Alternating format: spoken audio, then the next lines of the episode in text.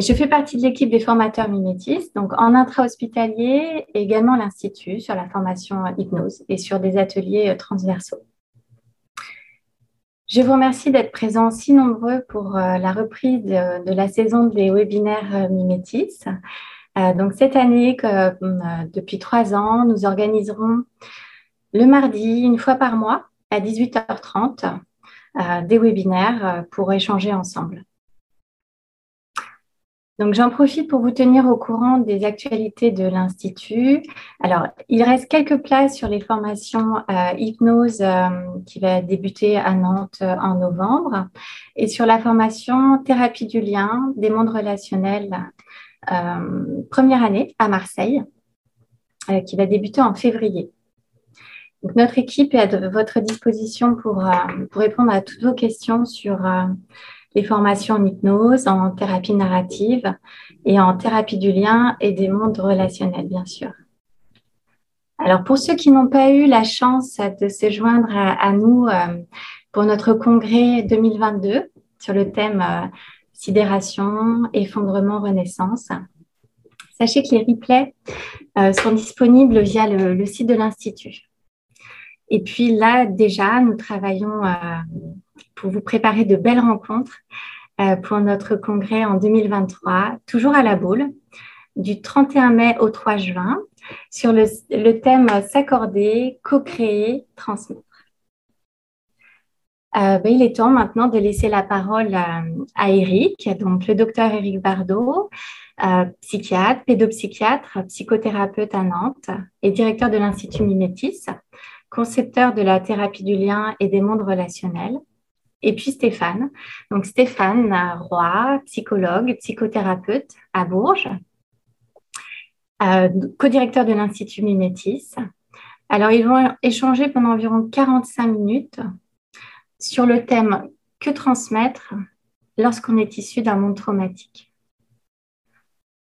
Tout au long du débat, vous pouvez poser vos questions via Zoom et puis à la fin, je les relayerai euh, à Eric et Stéphane. Et je vous souhaite un bel échange. À tout à l'heure. Merci Géraldine. Merci Géraldine. À tout à l'heure. Bien. Et puis bonsoir, euh, bonsoir à toutes et à tous. Merci d'être d'être présent euh, pour ce nouveau webinaire. On est content de d'ouvrir euh, cette nouvelle, je veux dire, session de, de webinaire qui va s'égrener comme ça tout au long de tout au long de l'année. Donc on est heureux de voilà d'ouvrir cette nouvelle nouvelle programmation sur ce thème, euh, ce thème qui nous est cher. Voilà, donc on va pouvoir échanger, discuter, euh, voilà, sur cette question de, de transmettre, la, question de la transmission, euh, voilà, comme on l'a indiqué, voilà, que transmettre quand lorsque notre histoire prend source dans un monde, dans un monde traumatique. Alors, je ne sais pas si j'ai une question.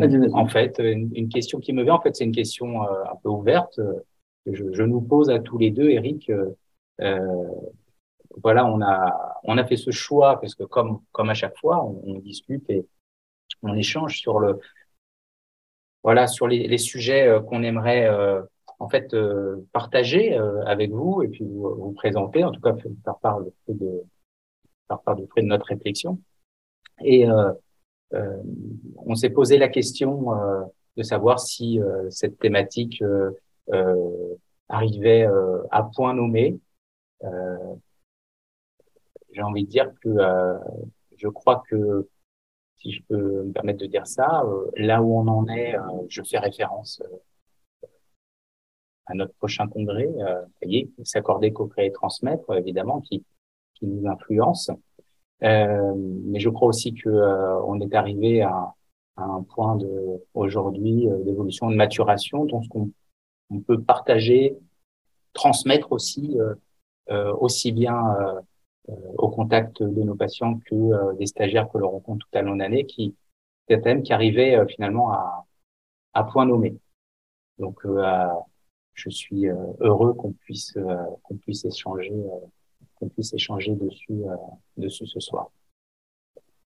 Peut-être que ensemble on pourrait, je ne sais pas si on peut commencer par cette voie-là, Eric, mais que ce soir, on pourrait déjà commencer par euh, peut-être échanger euh, sur, euh, par la question de, je ne sais pas s'il s'agit en fait de, commencer par la question de la transmission ou ou d'inverser la, question puisque ça reste une vraie question ouverte où il s'agit d'ouvrir sur la question des, des mondes traumatiques et peut-être d'éclairer un petit peu chacun sur ce qu'on entend par monde traumatique peut-être. Qu'est-ce que tu en penses?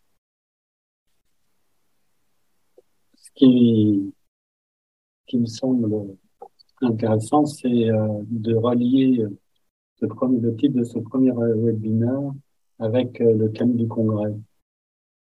Comme tu l'as dit, euh, Stéphane, s'accorder, co-créer, transmettre, et euh, nous a été semblé important, c'est de réinstaller le lien humain au cœur de la thérapie. Et bien sûr, quand nous pensons le lien humain au de la thérapie, c'est euh, la base du psychotrauma et des mondes traumatiques. Alors oui, ce sujet, que transmettre, comme si on pouvait le fractionner, que transmettre, lorsque notre histoire prend sa source dans un monde traumatique.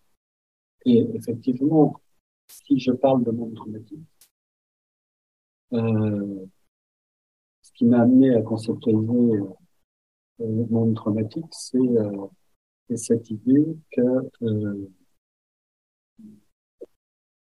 à partir de mon expérience de pédopsychiatre, de mon histoire, que le monde traumatique, c'est euh, représente justement l'environnement, l'environnement euh, dans lequel euh, un enfant va naître, se développer, construire son histoire, et comment, comment lorsque c'est un environnement à la fois,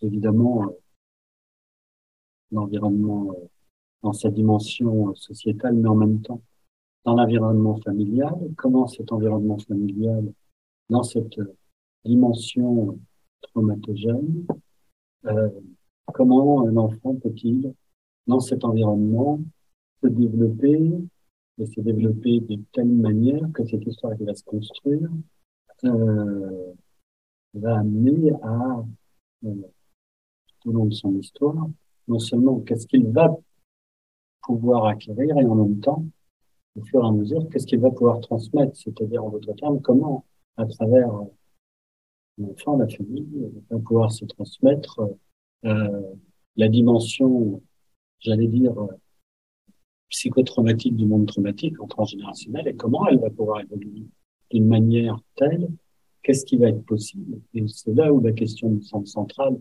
et qu'elle va reprendre le thème du combat, et euh, comment orienter son histoire autrement que, euh, que par la répétition et la transmission de ce que va amener le monde traumatique?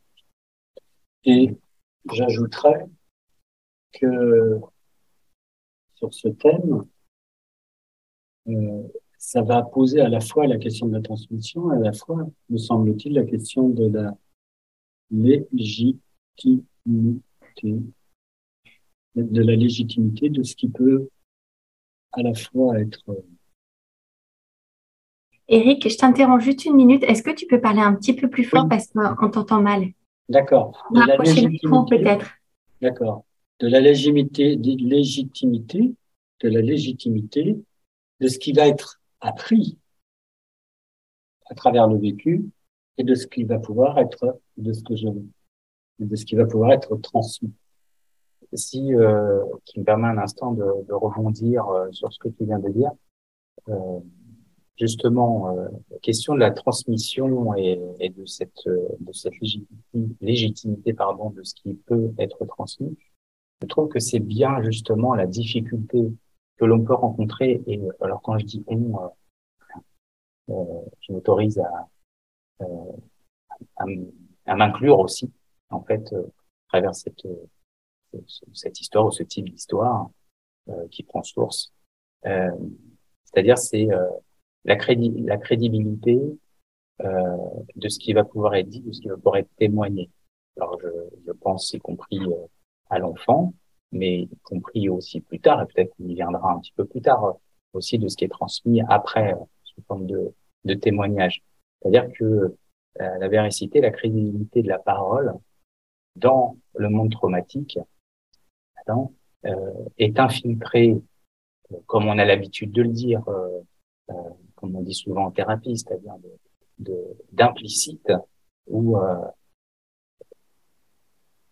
l'enfant lui-même euh, va s'interroger sur euh, ce que je peux dire à travers ce que je perçois est-il légitime de pouvoir être dit, voire parfois peut-être révélé, dire la, dire l'indicible, euh, et que c'est c'est une vraie question parce que euh, c'est question de, de la transmission dans ce dans ces conditions et euh, les règles du monde traumatique, si je puis dire les choses de cette manière-là, en fait, vient questionner, je veux dire, euh, c'est juste, enfin, ce droit à la parole aussi.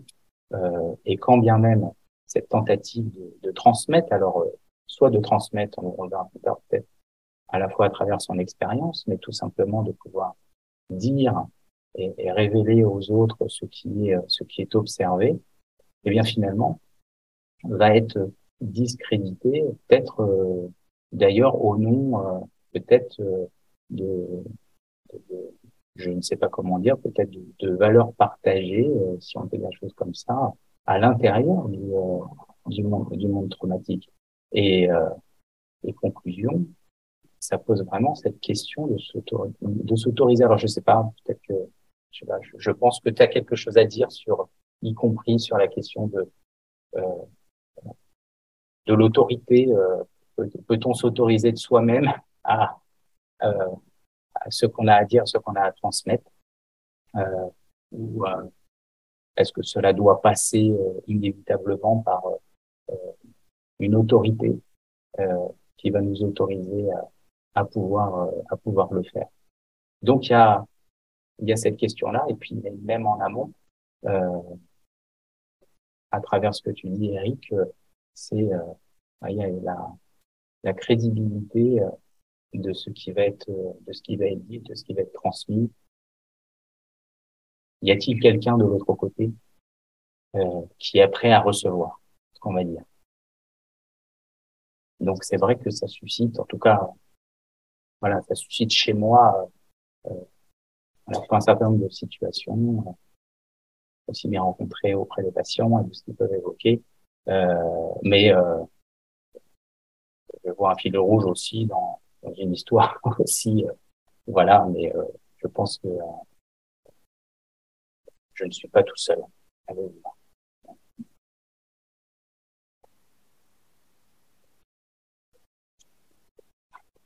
Si je rebondis sur ce que tu dis, Stéphane, euh, bien sûr, on peut. Cette question s'est posée et nous nous la sommes posée, bien sûr, par rapport à notre à la fois pratique de, de thérapeute et à la fois comme formateur et, euh, sur la question évidemment du, sens de, l'enseignement. Euh, dans la mesure où euh, dans la mesure où, de, où ce qui nous a amené, en tout cas, je peux parler pour moi, ce qui m'a amené à, à devenir psychiatre thérapeute, et bien sûr le fait d'une histoire et que la question est, me semble-t-il, que dans cette histoire issue évidemment de, me semble-t-il, d'une construction de type traumatique, euh, Qu'est-ce qui légitimise Qu'est-ce qui crédibilise euh, la position de la position de, psy, la position de psy, et on voit bien aujourd'hui comment elle est questionnée, cette position de psy qui ne peut être qu'une interface non seulement de la question de l'histoire familiale, mais que cette histoire familiale est inclue également dans un contexte sociétal.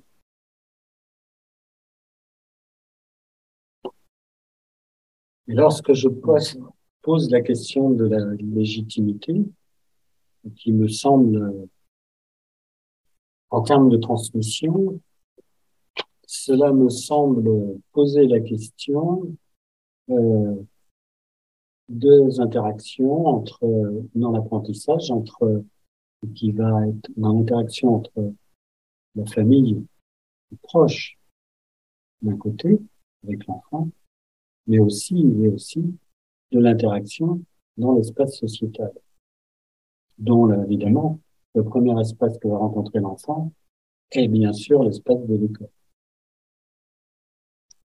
Ou plutôt aujourd'hui, puisque c'est de plus en plus de lot de nombre d'enfants, le premier espace va souvent être à ce moment-là un espace comme la crèche.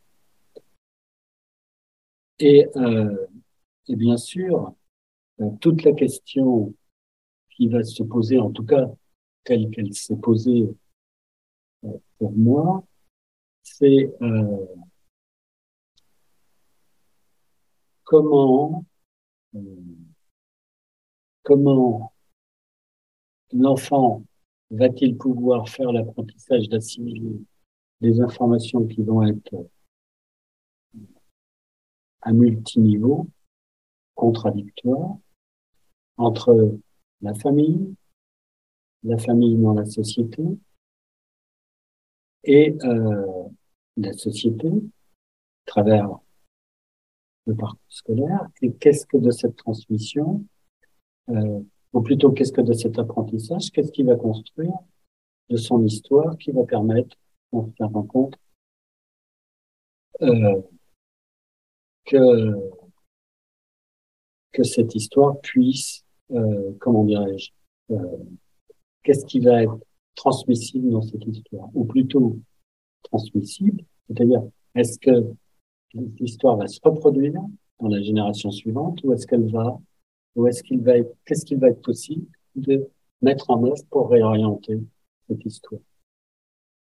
Et, et, et il me semble, il me semble que cette question est, est, est centrale aujourd'hui, en tout cas dans mon histoire de thérapeute, dans la mesure où euh, euh, la, le, comment dire, ou le, le psy, en quelque sorte, aujourd'hui, je le dirais comme ça, participe de la tentative de réorienter euh, l'histoire, euh, l'histoire dans une direction qui soit une direction de prendre soin d'eux là où elle était dans une direction de maltraitant.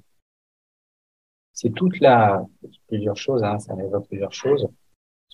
Euh, la, première, c'est euh, que euh, c'est toute la difficulté euh, de notre, je trouve, de notre exercice tant que thérapeute. C'est euh, notamment de d'accompagner, vous êtes là, justement, comme tu le dis, euh, la réorientation de cette histoire, c'est-à-dire d'aider au développement d'une histoire alternative, pour reprendre les termes, hein, développer le développement d'une histoire alternative euh, mais pas à l'exclusion. En tout cas, c'est, je crois que c'est ce que l'on apprend hein, euh, euh, avec le temps et l'expérience, pas à l'exclusion d'une histoire dominante, en l'occurrence celle dont on parle, là où ça prend source, le monde traumatique, mais à l'intérieur de celle-ci, c'est-à-dire euh, une première action, si je peux partir de mon expérience, c'est-à-dire avec avec du recul aujourd'hui, euh, un premier un premier temps a été celui euh, euh, comment d'essayer de trouver des des, des tentatives, on pourrait parler, on va parler aujourd'hui de tentatives de solution. Je pense que ça parlera à beaucoup de, à beaucoup de gens. C'est-à-dire, à l'intérieur, à l'intérieur de ce monde-là, de ce monde dysfonctionnel, aller trouver des solutions à l'intérieur. Et notamment en disant, en révélant, en, mettant en évidence. Sauf que euh, euh, on peut se sentir euh, assez seul face aux autres dans ces conditions. Et puis il y a un deuxième mouvement qui s'opère. Je pense qu'Eric, tu pourras largement développer sur ces sujets hein, sur lesquels tu as beaucoup travaillé. Un deuxième mouvement qui s'opère, c'est le, mouvement de d'être dans le, le, rejet total, c'est-à-dire je n'appartiens pas, je n'appartiens pas, je n'appartiens plus à ce monde. Donc je vais aller développer une histoire ailleurs avec d'autres, mais toujours dans la lutte ou dans l'opposition à ce premier monde dans lequel je ne veux pas faire partie.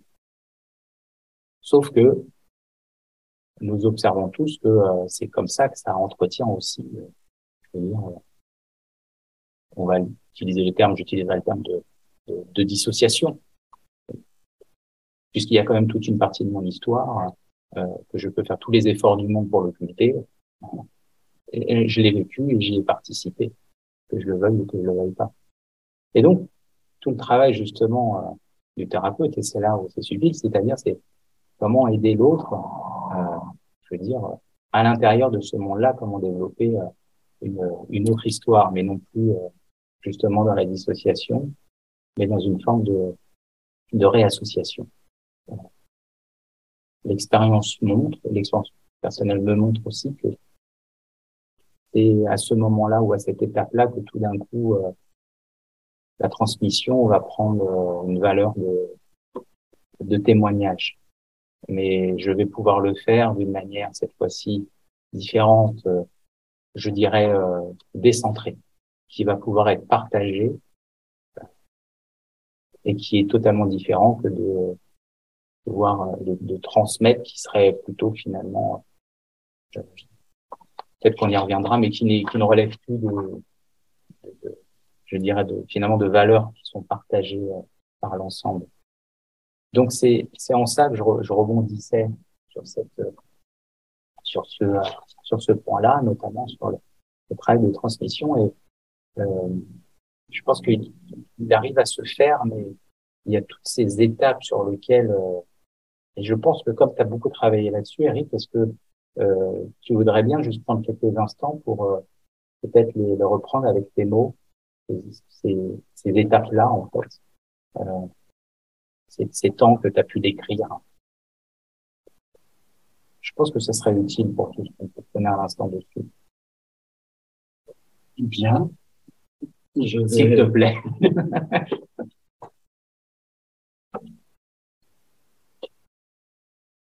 en fait, euh, si je reprends ce que tu as proposé, euh, Stéphane, et qui pour moi euh, est justement construit cette évolution, cette progression euh, dans, par rapport à mon problématique. Si dans un premier temps, dans un premier temps, je parle, si je parle de l'enfant, euh, les tentatives de solution dont tu parles, Stéphane, pour moi, c'est les tentatives d'adaptation. Mm. Alors, ces tentatives d'adaptation, sont des tentatives d'adaptation à ce que nous, on appelle, dans notre langage et notre jargon, des situations de double lien, puisque l'enfant, par définition, ne peut pas, euh, par lui-même, euh, venir à sa propre autonomie. Et donc, comme l'enfant ne peut pas subvenir à sa propre autonomie, il se retrouve dans un environnement, dans une situation où une partie de lui reçoit des, d'elle des messages auxquels il s'agit de s'adapter, quand à un autre niveau, et surtout particulièrement au niveau perspective, l'enfant reçoit des messages comme quoi la situation est pas OK, c'est-à-dire euh, désaccordée, maltraitante, inadaptée, etc. Et à un autre niveau, euh, l'enfant va être confronté à deux autres types de messages. Les messages qui viennent du milieu familial. Et là, euh, évidemment, euh, l'enfant a besoin que le milieu familial forme un tout cohérent, euh, puisque c'est lui qui assure sa protection. Et en même temps, euh, la question est que euh, ce tout cohérent peut être parfaitement, comment dire, validé par l'environnement sociétal. Donc à partir de ce moment-là, l'enfant va se trouver confronté à devoir tenter de s'adapter à des messages de cohérence et d'incohérence. Or, les deux ne peuvent pas cohabiter ensemble. C'est ce que tu exprimes, Stéphane, avec la dissociation. Et comme les deux ne peuvent pas s'ajuster ensemble, il va se passer chez l'enfant une tentative de réponse qui peuvent aller de type comportemental jusqu'à jusqu'à jusqu'au psychosomatique, enfin toute la, une diversité de symptomatologie et d'expression qui vont être en fait l'expression de, euh, de, du dysfonctionnement et de la difficulté d'adaptation dans lequel va se trouver l'enfant.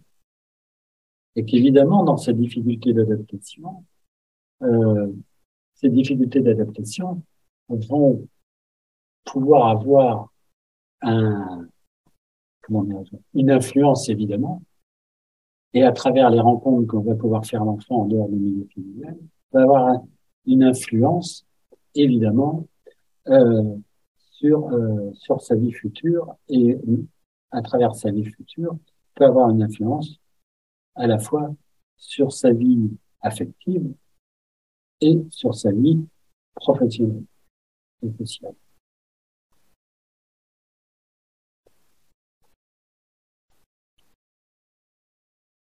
On, peut observer dans une deuxième étape, on peut observer dans une deuxième étape, dans une deuxième étape, que quand les gens euh, viennent euh, en thérapie, y compris euh, des adolescents,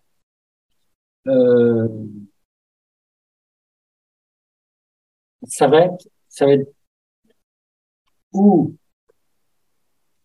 parce que leur symptomatologie exprime la difficulté à, s'adapter, l'incapacité à s'adapter, mais en même temps exprime l'inacceptable de la situation dans laquelle ils vivent, ou euh, que c'est le la, la, première étape qui consiste à dire non, je ne suis pas OK avec ce qui se déroule.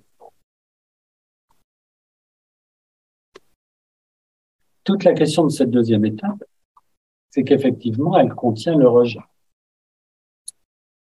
Donc le rejet d'une partie de son histoire.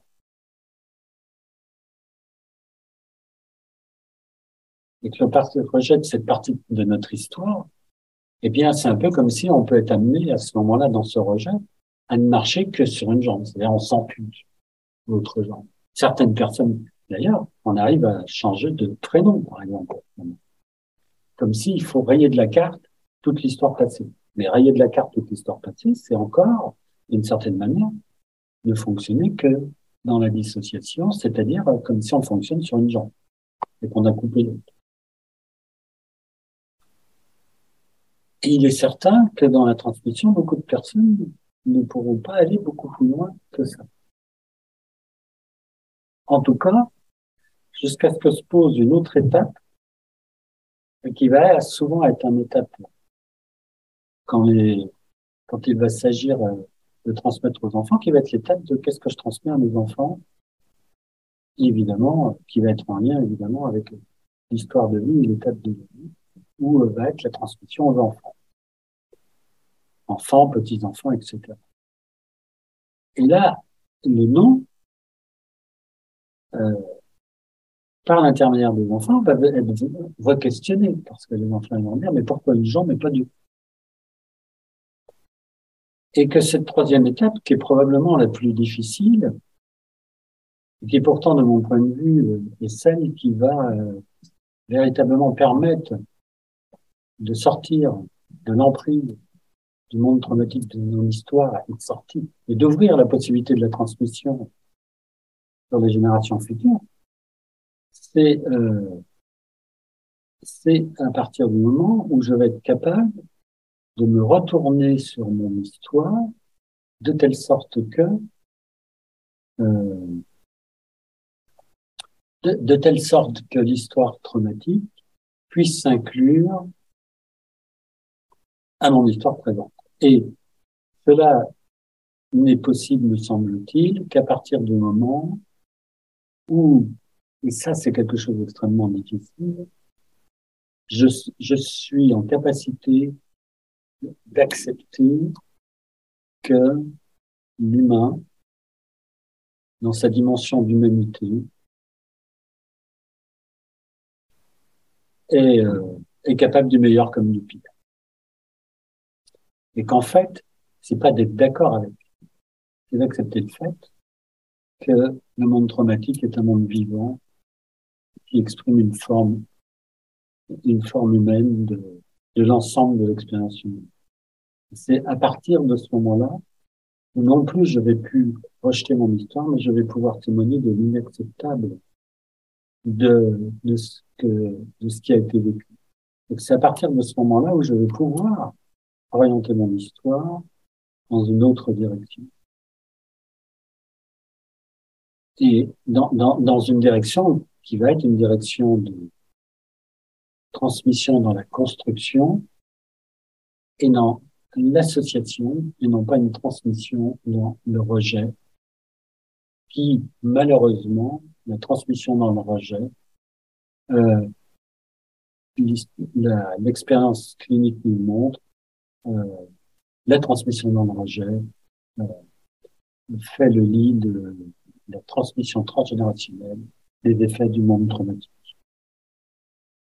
De euh, à, tes propos, euh, euh, je pensais à, deux, personnes que je, suis amené à, à, suivre ou on va dire à resuivre pour la deuxième. En fait, je vous expliquerai rapidement. Mais euh, la première, on était vraiment à cette étape-là, c'est-à-dire euh, imaginer s'imaginer pouvant participer pleinement euh, à, ce, à, ce monde euh, était pour elle euh, impensable. Elle restait bloquée dans cette phase justement de, de rejet et d'opposition en disant voilà euh, c'est pas possible ça ça ne m'appartient pas euh, et elle le vivait comme comme une responsabilité c'est-à-dire que sous-entendu euh, si je suis, euh, si j'ai participé, je suis un élément de ce monde traumatique, il faut que je coupe avec parce que ça veut dire sinon, si, le contraire veut dire que j'ai ma part de responsabilité. Évidemment, c'est dans la manière dont c'est compris. C'est pas la culpabilité, pardon, justement, voyez, je fais un lapsus. C'est pas la responsabilité au sens de la culpabilité, mais pourtant, dans la progression, parce qu'il y a une temporalité à respecter, elle en était encore là en disant, mais il est impossible pour moi, aujourd'hui, de pouvoir transmettre à mes enfants, en l'occurrence euh, à sa fille, euh, c'est un remariage, et elle parlait de sa, de, de sa, fille en particulier, disant, là où j'en suis aujourd'hui, euh, transmettre ce euh, transmettre ce monde-là, c'est pas possible pour moi. Et pourtant, en même temps, c'était intéressant parce que elle racontait elle-même que sa fille était en grande difficulté puisqu'il y avait tout un pan de l'histoire de sa mère qui était occulté. Donc, vous voyez, on voyait bien comment elle bloquait cette étape. Alors que je pense à une autre patiente euh, que j'ai revue pas plus tard que euh, il y a deux jours, euh, et je l'avais pas vue depuis euh, au moins un an et demi. Et euh, quand je la revois cette semaine, elle me dit il m'a fallu ce temps-là Aujourd'hui, je suis capable de me voir dans cette histoire. Et euh, c'est ce qu'on dit, c'est-à-dire que c'est pas la sortie, c'est pas fait comme ça à, l'horizontale, mais comme on dit, c'est-à-dire que je suis capable de me voir, mais c'est vraiment, euh, on pourrait dire au sens propre, au sens figuré. Hein. C'est, je me suis élevé par rapport, j'ai pris de la hauteur, euh, euh, mais évidemment de la hauteur dans le sens de la croissance. C'est pas juste, j'ai pris du recul. C'est pas juste ça. Et c'était hyper important, va dire sans rien suggérer, elle était capable de dire euh, aujourd'hui cette position-là, je suis capable de partager dans le sens de transmettre et en l'occurrence euh, il s'agit de elle aussi de, de, ses propres enfants qui sont des enfants qui sont qui sont euh, plus jeunes que, que, la première. Et cette, ce changement de niveau et de position euh, lui permet aujourd'hui, c'est-à-dire de dire, voilà, aujourd'hui, je ne suis plus au même niveau. Alors, ça ne veut pas dire se sentir au-dessus d'eux, c'est au contraire. C'est-à-dire, je suis à la fois, à la fois dedans et dehors. Et comme tu le disais justement, ce qui fait la différence, et ce qu'on observe et ce que nous apprennent nos patients aussi, c'est ce qui fait la différence, c'est qu'elle est capable aujourd'hui de trianguler euh, euh, et qu'elle peut avoir un message en direction de euh, de l'espace social. Mm. C'est-à-dire comment mon histoire est finalement une histoire euh, sans minimiser quoi. Quand je le dis, il n'y a pas de, je ne minimise pas. C'est comment mon histoire fait partie de de, de, de l'histoire, des histoires, de la communauté des histoires en fait. Et tout d'un coup, euh, elle me dit, et je m'arrête là hein, sur cet exemple, mais tout d'un coup, elle me dit, mais si vous saviez comme c'est tellement plus facile de pouvoir aujourd'hui euh, transmettre les choses auxquelles je croyais, je pensais déjà très tôt, mais qui ont été dévalorisées, auxquelles je ne croyais plus, en tout cas j'étais dans le doute, et maintenant, je peux être euh, moi-même. Quand je dis être moi-même, c'est parce que euh, elle se sentait euh, très souvent, comme on dit dans le jargon psy, c'est-à-dire en, faux self, d'une certaine manière. Donc on voit bien ces mouvements. C'est pour ça que c'est important, je pense, de les, reprendre parce que ça illustre bien ces exemples-là.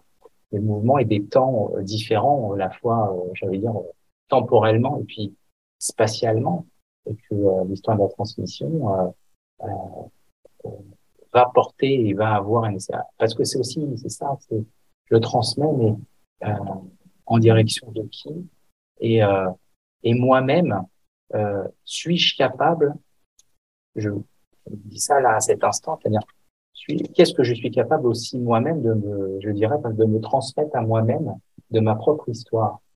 Vous voyez enfin ça me pour tout à fait honnête je suis en train d'y penser maintenant. Oui, si je rebondis sur ce que tu dis, euh, ça revient à la question avec ta patiente, à la question de la légitimité, et qu'en fait, ça pose la question de la légitimité externe, du rapport entre la légitimité externe et de la légitimité ah oui. interne. Et euh, et c'est là où, euh, me semble-t-il aujourd'hui, euh, qu'il y a cette question qui va être posée au Congrès, mais qui me semble centrale, c'est que la question de la légitimité externe, va, la légitimité, c'est d'aller chercher à l'extérieur, à l'extérieur, euh, euh, un regard qui va légitimer. Alors, ce regard qui va légitimer, bien souvent, ce qui va être, ce qui va, qu'on va aller chercher, comme regard qui va légitimer, un regard qui tourne sur la norme.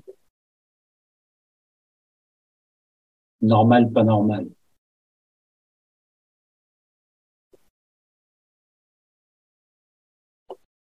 Alors que la légitimité interne, elle, cette légitimité interne, elle va être sur l'expérientiel. Sauf que pour que cette légitimité interne se mette en place, et quand on parle d'expérientiel, ça veut dire que là, c'est sur le témoignage et non pas le savoir, ou le savoir sûr. Quand cette expérience, cette légitimité interne, pour qu'elle se mette en place, ça nécessite qu'il y ait, comme tu as dit, une oreille un regard, bref, une écoute,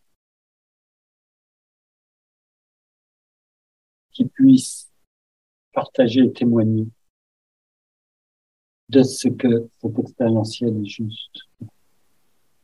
C'est peut-être pas comme ça, mais que dans le contexte, dans ce qui a été vécu, dans ce que, dans ce que eh bien, euh, il n'y avait peut-être pas d'autres réponses possibles que celles qui ont pu s'exprimer.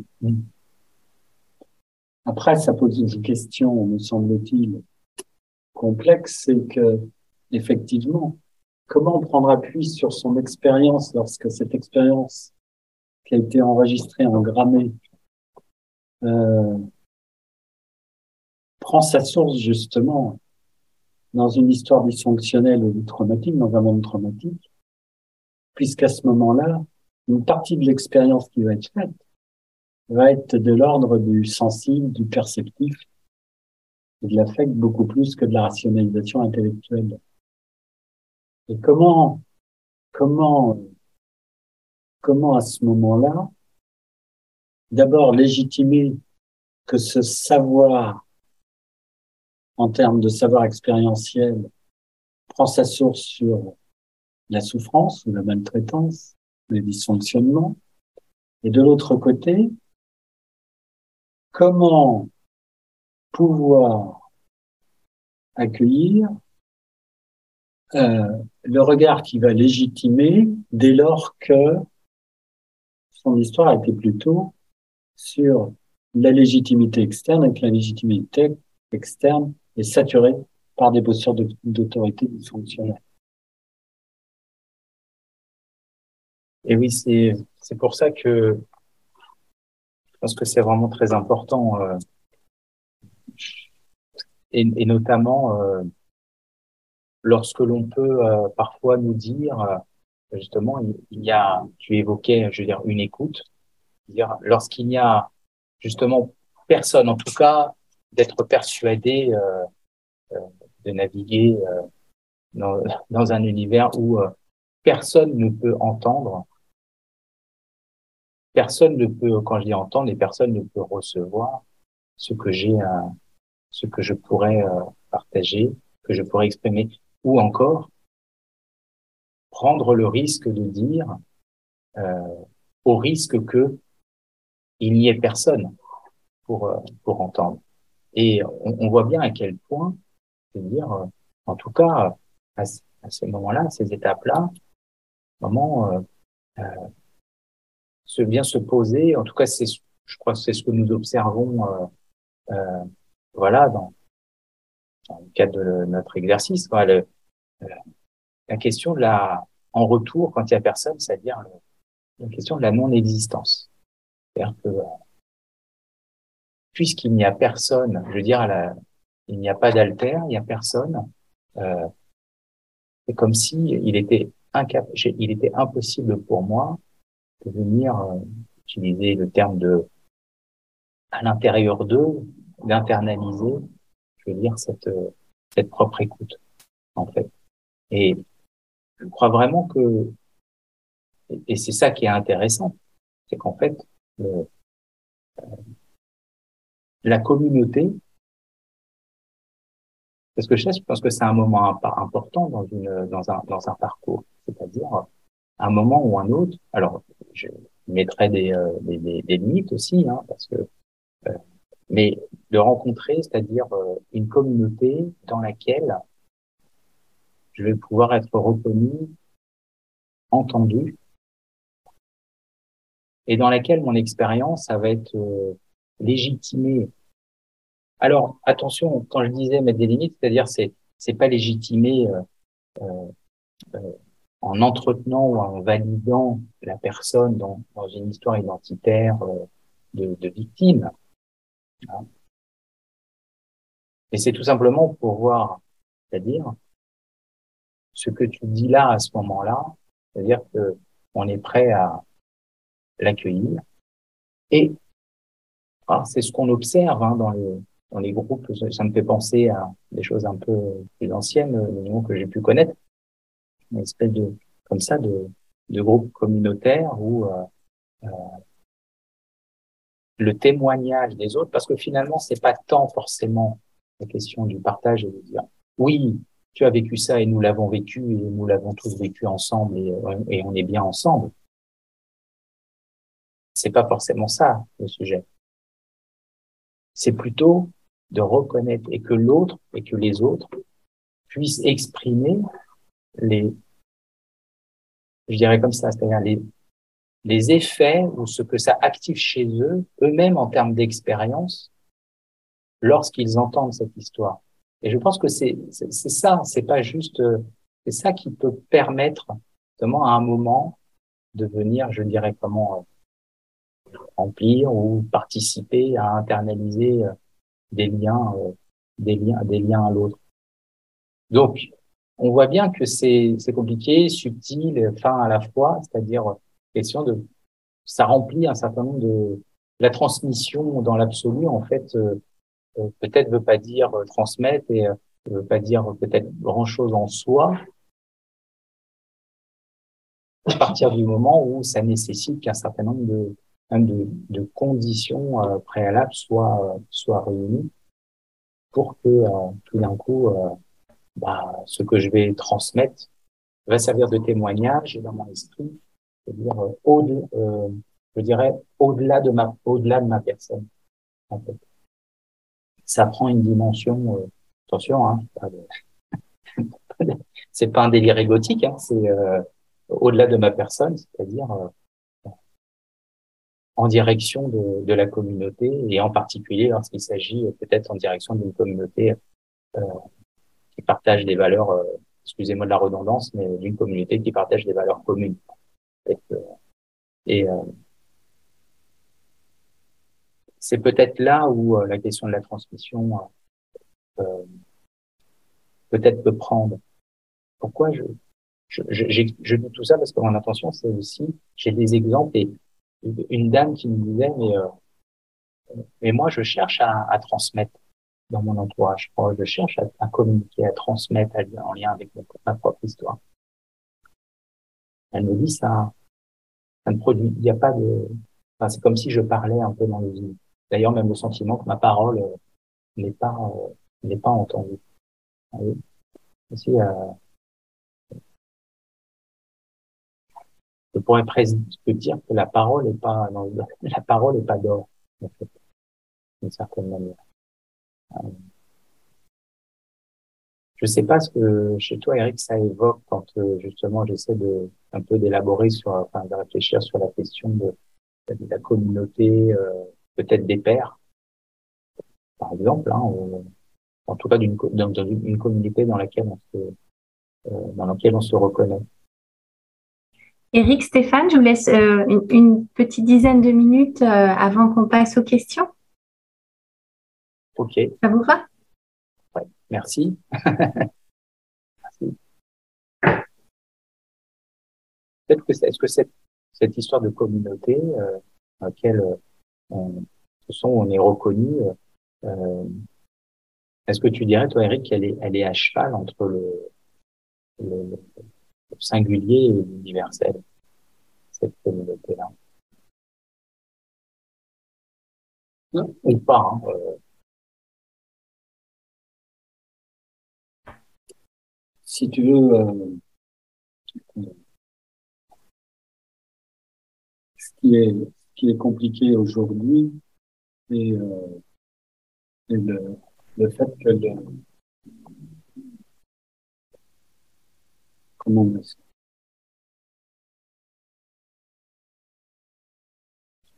que nous sommes, euh, que nous sommes euh, à la fois des êtres, j'allais dire de singularité, et à la fois des êtres de communauté. Or, il se passe sur le singulier la même chose que sur la communauté. C'est-à-dire que sur la communauté, c'est-à-dire qu'aujourd'hui, la communauté a, une mauvaise presse dans la mesure où la communauté se laisse entendre comme le communautaire. Voir le communautarisme, tu Voir le communautarisme. C'est-à-dire qu'en fait, on a la même construction identitaire au niveau de la communauté qu'on a au niveau de la, de la personne en tant qu'individu. Mais on pourrait dire pareil que nos constructions sociétales, et on va dire aujourd'hui la voie que ça, la voie que ça prend dans un certain nombre de pays, devient aussi une construction de type identitaire. Or, euh, si je reprends, nous n'avons pas d'autre alternative. Nous sommes des êtres qui, qui ne pouvons pas faire autrement que de vivre ensemble. C'est-à-dire que l'être ensemble est fondamental. Et l'être ensemble se construit non pas au niveau des représentations, mais se construit d'abord au niveau de liens affectifs le lien affectif. Et ce lien affectif, il nous nourrit. La communauté, euh, la communauté de. Lorsque tu parles de, de, de communauté de valeurs, hein, on pourrait parler de communauté de pensée, communauté de valeurs. C'est pas la communauté de valeurs et de pensée qui boucle sur un mode identitaire, c'est la communauté de pensée de valeurs qui permet, euh, euh, sur un mode, je veux dire, homéostatique de, s'enrichir des différences et en même temps qui se nourrit des, ressemblances et du semblable.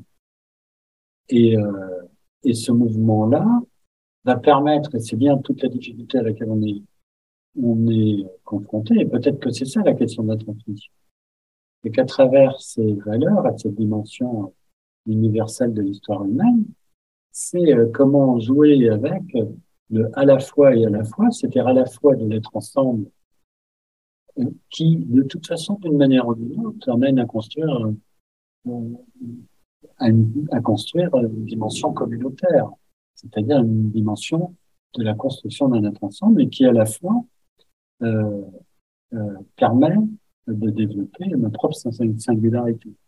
évidemment, c'est à la fois et à la fois est, est un, un jeu d'équilibre, de déséquilibre, d'association, de désassociation plutôt que d'association, qui est évidemment le processus de la vie, donc qui est complexe. Or, euh, si je rejoins avec euh, si je rejoins avec nos propos de départ, mm. est la question qu'en France la source dans le monde traumatique, on n'a pas le temps de le développer, mais il faudrait faire référence à ce qu'a qu montré les théories de l'attachement. Bah, C'est-à-dire que cette rigidification rend d'une manière ou d'une autre incapable ce jeu-là. Et qu'à la place d'être dans une dimension universelle des, des valeurs, on, on, va être dans une dimension identitaire et représentationnelle qui va venir évidemment euh, servir de norme, de contrainte et soumettre. Et que cette soumission, évidemment, va, euh, à ce moment-là, cette contrainte va amener, non pas dans la capacité plastique d'ajustement, d'adaptation, de développement, de croissance, mais va amener euh, à être dans des positions de soumission, rébellion, et euh, ou euh, de désaffectivation et de dissociation. Et donc, euh, et donc oui, euh, toute la question de la de, la transmission de son histoire, c'est la, transmission de son histoire dans l'universel de l'histoire humaine. Et elle ne peut se faire de mon point de vue, et que ce que se transmet en premier, c'est l'interface qui est l'interface qui nous singularise comme être humain, c'est l'interface avec nous. Est-ce que, si je dis que euh, la, transmission, c'est euh, à la fois à travers une histoire singulière, euh, ça raconte, cette histoire singulière raconte aussi une histoire universelle. Alors, je dirais aussi une histoire communautaire. Une... Et à travers cette histoire communautaire, aussi une histoire, une histoire universelle. Une histoire à travers le... la dimension ouais. universelle. C'est-à-dire la dimension métaphorique et symbolique. Oui. C'est euh, dans ce cas-là, lorsque on, finalement on, on, on, parle de, euh, euh, on passe à une position de témoignage, oui. en fait. De témoignage. De témoignage, et oui. À travers ma propre expérience de mon, de mon histoire, comment, en lien avec la communauté, dans une dimension universelle, je peux le partager et tout d'un coup adopter cette position, qui permet d'adopter justement cette position, peut-être ce pas de côté, euh, qui est, euh, c'est à la fois et, comme tu disais, et non pas l'exclusion de.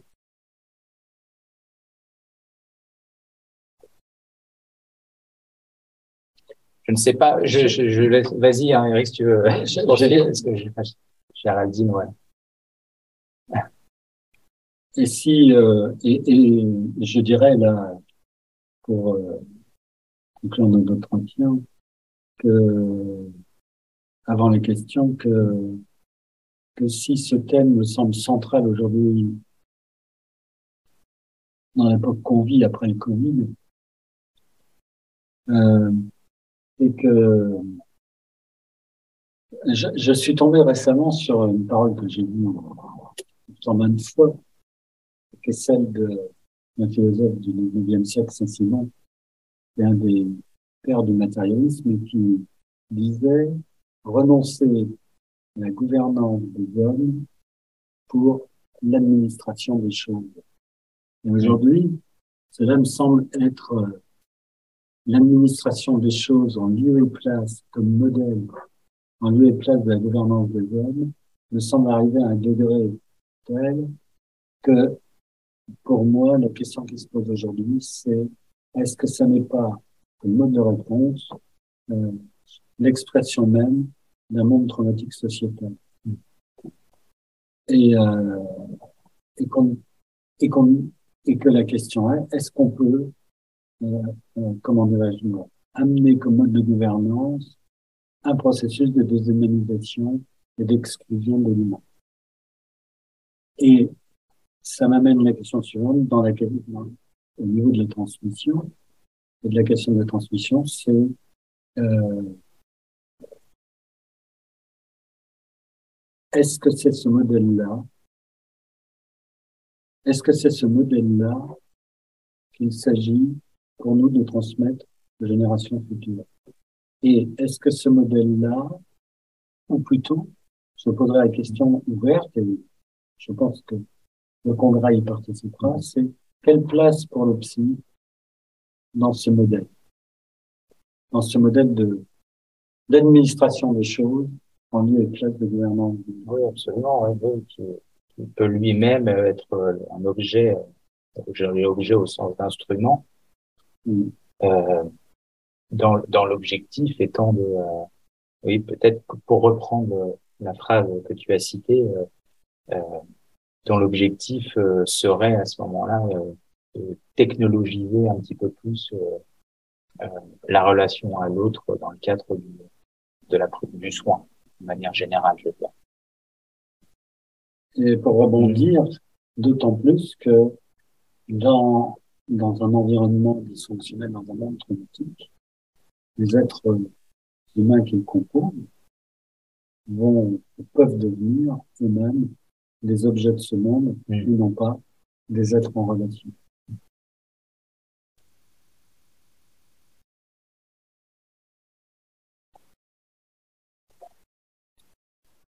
Géraldine, on te laisse la parole. Merci Eric et Stéphane pour cet échange très riche.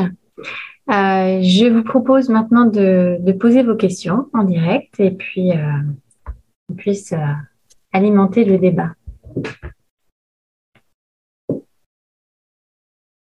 Je vais peut-être commencer par une première question. Donc, quand on parle de transmission, là, on a parlé du, dire, du témoigner de son histoire. Euh, vous avez aussi parlé des valeurs à transmettre et euh, éventuellement d'un modèle de gouvernance. Tu, tu, disais tout à l'heure, Eric. Euh, quelles sont les formes en fait de transmission? Qu'est-ce qu'on peut transmettre? Alors, il y a la... J'allais faire une petite boutade, mais pourquoi J'allais dire à propulsion, à réaction, à traction. Eh oui. il y a différentes manières. On peut parler des croyances, on peut parler de... Ah oui, par exemple, effectivement. Ah oui, ce qui, ne serait pas tout à fait la même chose. Euh, la question des croyances et des valeurs. Euh, tout à fait. Peut-être mm. pas du même registre, puisqu'on a évoqué les valeurs tout à l'heure. Pas du même, euh, justement, pas du même registre. si on s'arrête un instant là-dessus, donc on est encore dans l'histoire de c'est-à-dire, est-ce que euh, quand on parle de transmission des valeurs, en fait, euh, on, entend derrière transmission des valeurs aussi euh, quelque chose qui, finalement, peut-être à travers mon expérience, c'est quelque chose que j'ai, c'est en lien avec mon histoire, mais tout d'un coup, lorsqu'il la question des valeurs dépasse et transcende ma propre histoire et ma singularité, puisque c'est quelque chose qui devient qui devient partagé en fait avec d'autres, voire je, parlerai, on parlait d'universel, donc je réutiliserai ce mot. La question des croyances, euh, c'est différent parce que le risque des croyances, c'est que, euh, comme je ne sais plus qui disait, euh, une pensée peut se transformer en croyance et une croyance en idéologie.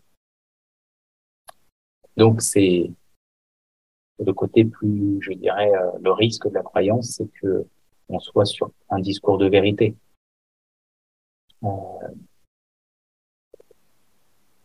Eric recentrer un petit peu les échanges là, tout à l'heure sur la fin, sur euh, à l'heure actuelle. Euh, le risque est un petit peu celui-là, c'est-à-dire que la communauté à l'extrême devient, j'utilise le terme de communautarisme, à l'extrême devient du séparatisme. Euh, chacun est dans sa propre idéologie et on a bien vu, sans que j'ai besoin de d'illustrer enfin, des exemples récents sur les derniers mois ou les dernières années, avec toute cette période qu'on a traversée, comment euh, ces croyances se sont agidifiées et qui peuvent opposer les uns et les autres, alors qu'elles sont toutes légitimes. Donc, euh, euh la transmission, je l'espère, va plutôt dans le sens des valeurs que des croyances. Mais si je rebondis sur la question que tu as posée, euh, j'aborderai les choses d'une autre manière. Je pense que la transmission, c'est tout le temps la transmission d'une histoire qui va permettre à une autre histoire de naître et de se développer. Et euh, cette transmission de cette histoire, je, je, je, je, dirais qu'elle peut euh, transmettre euh, trois, trois types de messages.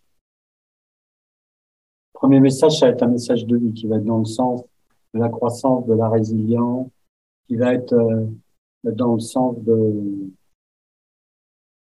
de, l'autonomie. De, voilà. Le deuxième message que peut transmettre cette histoire, c'est le vide. Ça va être en fait une absence de toi.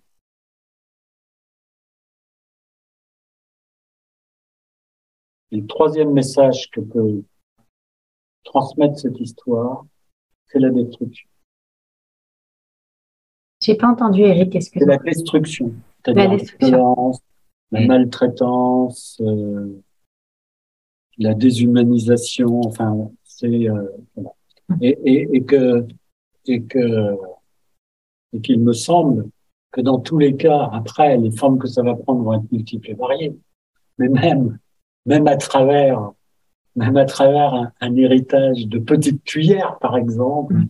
eh bien, peut se jouer euh, complètement cette thématique-là. C'est-à-dire que, c'est-à-dire que euh, la, question, c'est le message qui passe en termes de, d'une génération à l'autre et dans, en, en termes de sens de la vie.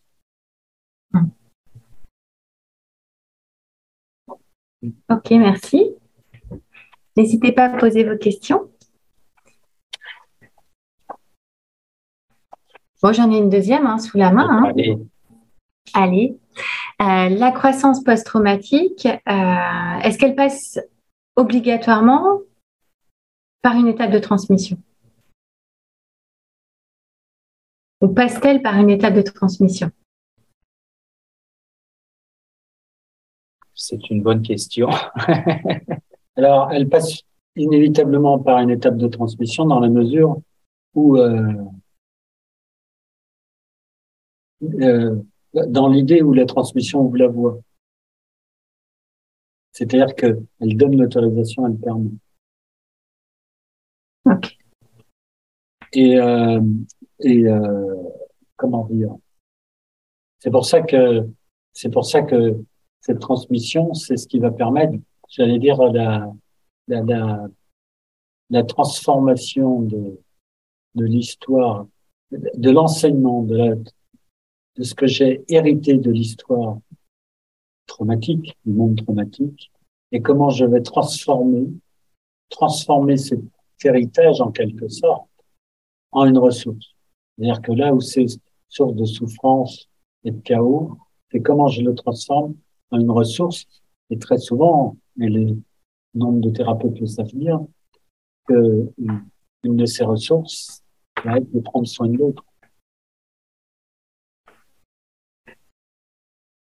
Effectivement, si je reprends euh, un instant une métaphore euh, euh, automobilistique, je ne sais pas comment si on peut dire ça, euh, mais justement la question de la transmission, si on peut envoyer la question de la, la transmission dans à travers la question que, que pose Géraldine, que tu poses, euh, c'est vraiment l'histoire de la courroie de transmission en fait. C'est-à-dire que à ce moment-là, la transmission est pas une fin en soi. elle va devenir un moyen, un moyen pour transformer pour agir quelque chose. C'est bien ça là, le, le, ce qu'on définit aujourd'hui comme étant en mettant, en étant, en définissant quand on parle de la, la croissance post-traumatique.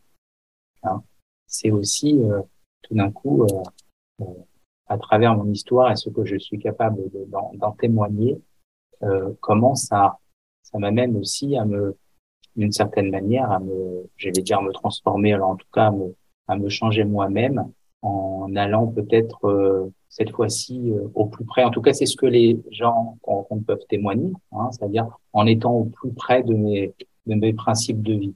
Mais bien évidemment, euh, on peut parler de croissance lorsque il y a transformation de l'intention en une action, que ça devienne quelque chose d'observable. Donc la transmission, c'est aussi pas une fin en soi, c'est aussi un moyen pour pour aller vers autre chose.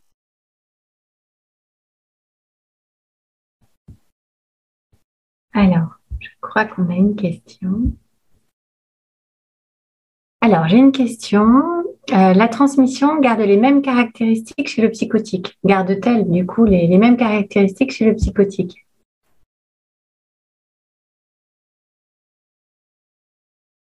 C'est une bonne question aussi.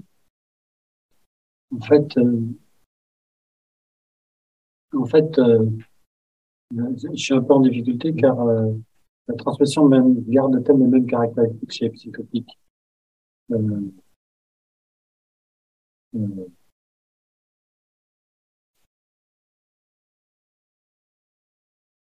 La question, oui, c'est compliqué de répondre parce que parce que comment dirais-je chez le psychotique, me semble-t-il, justement, la question de la transmission, elle est barrée. Quand je dis barrée, ça veut dire elle est, elle, elle est close. Et donc, euh, et, et c'est bien la difficulté d'ailleurs qu'est rencontrée chez les enfants de psychotiques, les mères psychotiques ou les parents psychotiques. C'est qu'ils vont devoir, euh, ils vont être plutôt dans la transmission un historique. Hmm ou plutôt dans une histoire qui euh, ils vont devoir construire sur euh, sur euh, une distorsion du lien. Et, très souvent d'ailleurs la question la question qui va se poser est justement est justement sur la dimension des plus que productif, elle est plus sur les symptômes négatifs de la psychose, c'est-à-dire tout ce qui est de l'ordre de, la dépression, de, de la désaffectivation, euh, qui ne permet pas de se positionner par rapport. C'est-à-dire où, où le lien, il peut pas se construire, un lien accordé ne peut pas se construire. Donc, oui, euh, la, transmission chez psychotique euh, va, va poser problème. D'ailleurs, D'ailleurs, c'est bien pour ça que, comment dire, que cette transmission n'est pas si simple que ça. Quand je dis ça, ce que je veux dire, c'est qu'après, c'est comment l'enfant se construit dans un univers psychotique. Ou dans un monde psychotique. Mais ce qui est clair, c'est que dans l'expérience que je peux avoir, quand l'enfant se construit et qu'il est capable de, percevoir, par exemple, chez sa mère, chez son père ou chez ses parents, euh, de dissocier, ou plutôt de désassocier la personne qui est sa mère, par exemple, de, de, la, de la psychotique qui l'habite, si je peux parler comme ça. Ce que je veux dire, c'est qu'à ce moment-là, l'enfant il est capable de se positionner. La confusion, elle vient et le problème de la transmission vient à partir du moment où l'expression psychotique envahit tout l'espace et que l'enfant est contraint de vivre dans cet espace psychotique sans pouvoir différencier la personne de l'expression psychotique de la personne.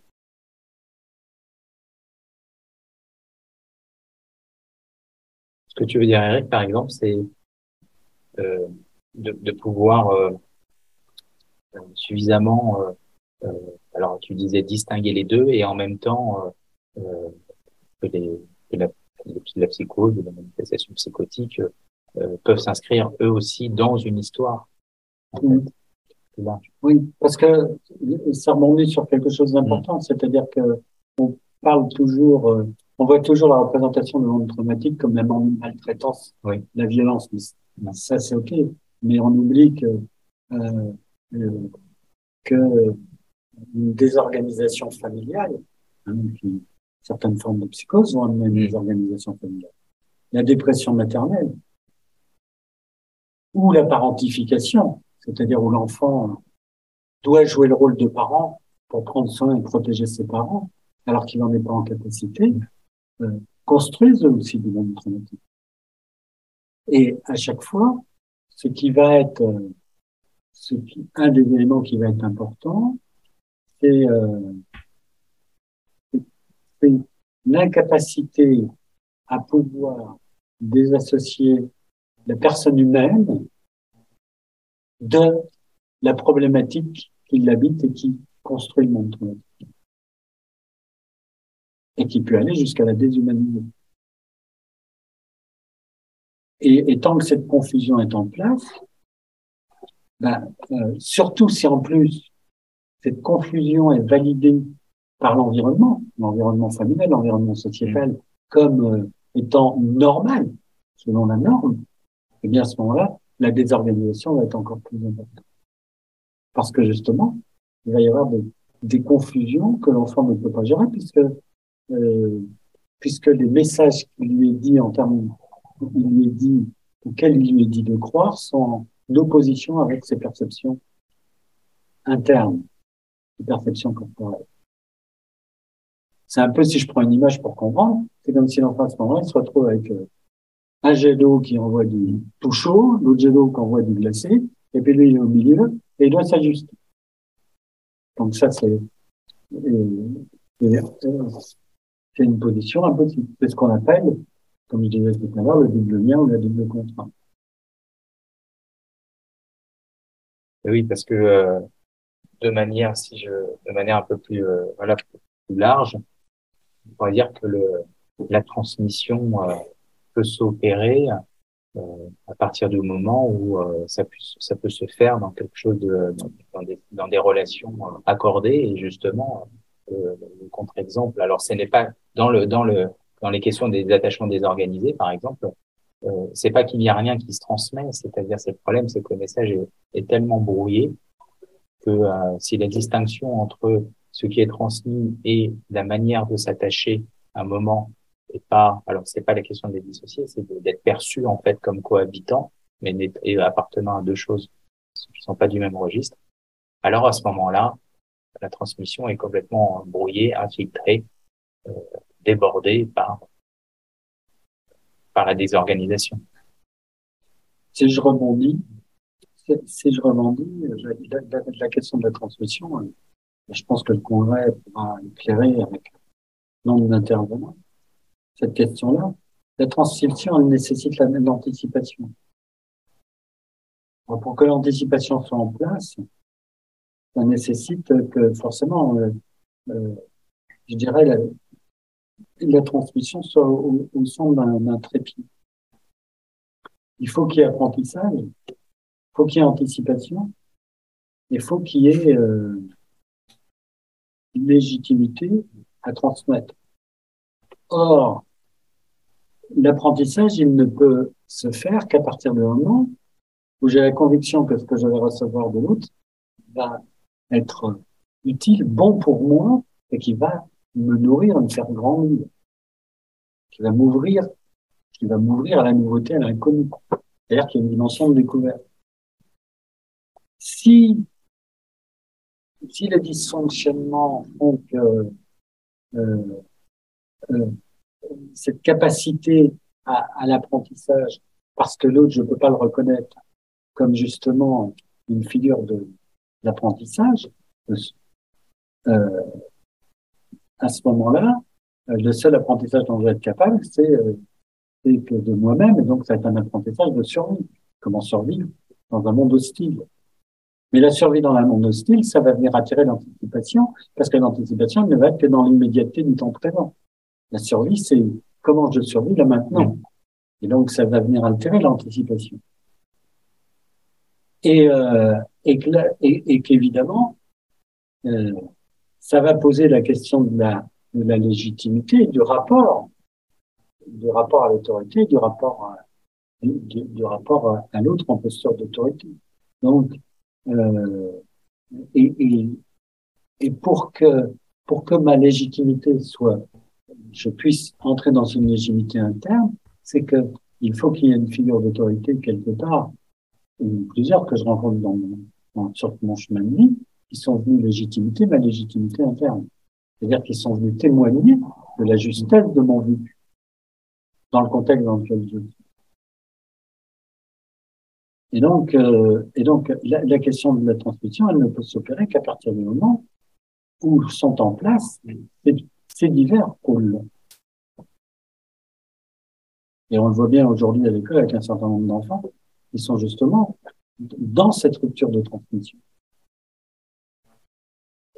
Et où justement, dans leurs yeux, l'école n'est plus un espace légitime de transmission et d'apprentissage et de transmission. J'ai une autre question d'un auditeur. Donc, pensez-vous que la transmission post-traumatique d'une mère enceinte peut être euh, cause de l'installation de l'autisme chez le fœtus?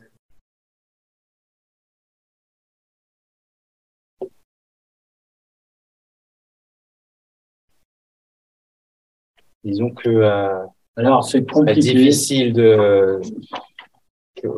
on comprend la question, mais il est difficile de, de faire un, la seule, un raccourci. Euh, la seule chose que je pourrais répondre, c'est qu'il est possible que ça, que ça puisse être le lit d'une psychose traumatique. Oui. Mais de là à aller plus loin, c'est compliqué. Et, euh, et euh, de là à aller plus loin, c'est compliqué. Ce qui est clair, c'est que il y a, euh, c'est que, ça pose la question de la manière dont on va s'exprimer à ce moment-là la désorganisation affective. Et comment l'enfant va répondre à cette désorganisation? Si c'est dans l'idée de trouver un lien, une causalité linéaire, la, vie montre que c'est pas le cas.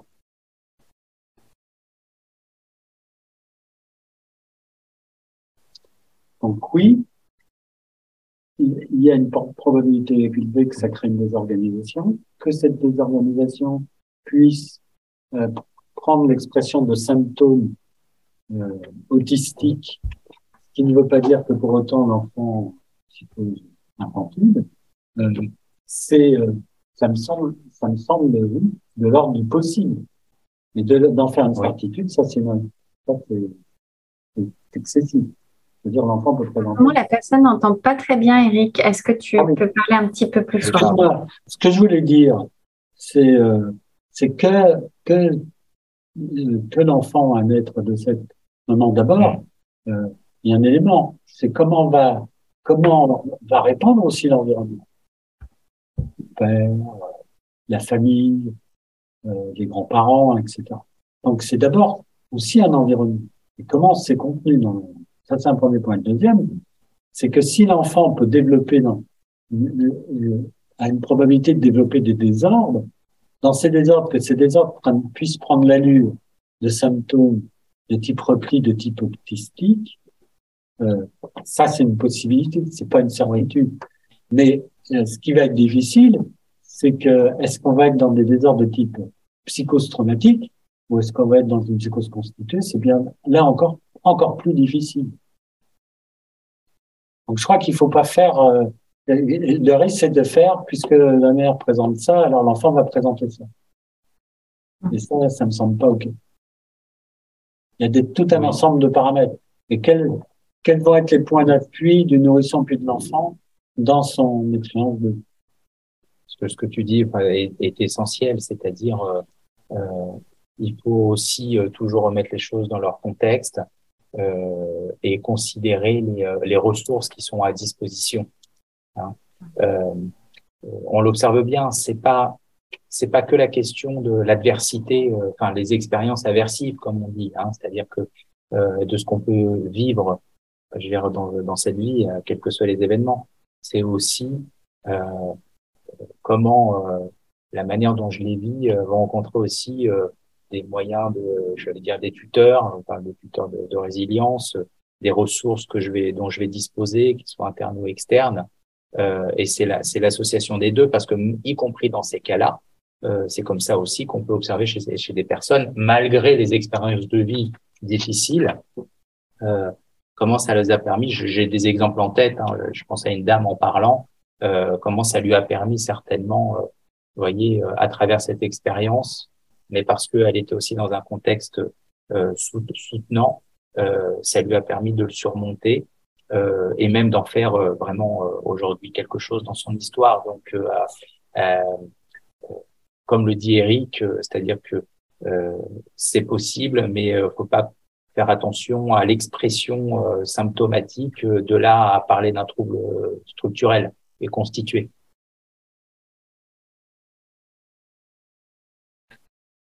Merci.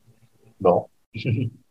Je pense qu'on peut, euh, on peut clore sur cette, euh, sur cette dernière question. Ben, merci à vous deux. Ben, merci. Pour ces apports. Et merci à, tous nos spectateurs euh, pour leurs questions et pour leur attention. Donc, je vous donne rendez-vous, en tout cas, nous avons rendez-vous le 22 novembre à 18h30 pour un prochain webinaire. Le thème n'est pas encore fixé, mais vous serez informé par mail. Incessamment sous peu. Voilà. Bonne soirée à vous tous et vous toutes. Bonne soirée. Et à bientôt. Merci. À bientôt. bientôt. Merci Géraldine. Au revoir. À bientôt. Au revoir.